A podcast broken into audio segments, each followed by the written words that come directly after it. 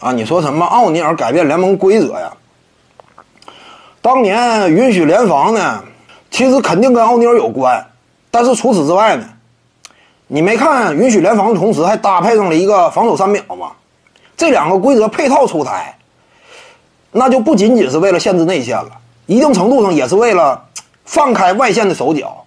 再加上随后紧跟着出台的 No Hand Strike，联盟想改变风气，说白了，不想让内线球员呢，我就完全凭借内线高度我就吃你啊！你这么打比赛的话，篮球与普通民众之间会越来越远。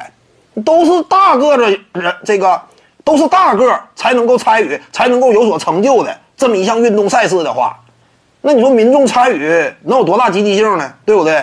小个没发展呢，去打也是个龙套的话，那这肯定影响这项运动的推广，影响 NBA 这项赛事进一步的扩展市场。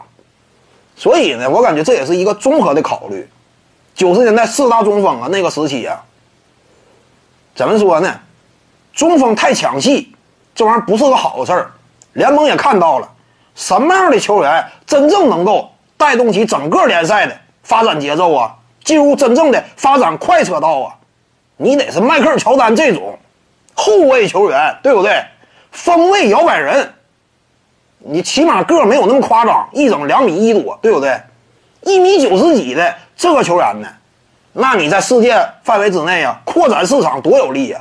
这是联盟当中真正强有力的，你这个锥子嘛，敲打市场嘛，所以也是看到了这样一种优势，所以呢，配套进行的改革跟奥尼尔呢肯定是有关，但是除此之外也有其他的一些考量，比如说，争取让外线球员呢在场上权重与分量啊、价值与意义啊再拔高一个台阶，当时也有这方面考虑。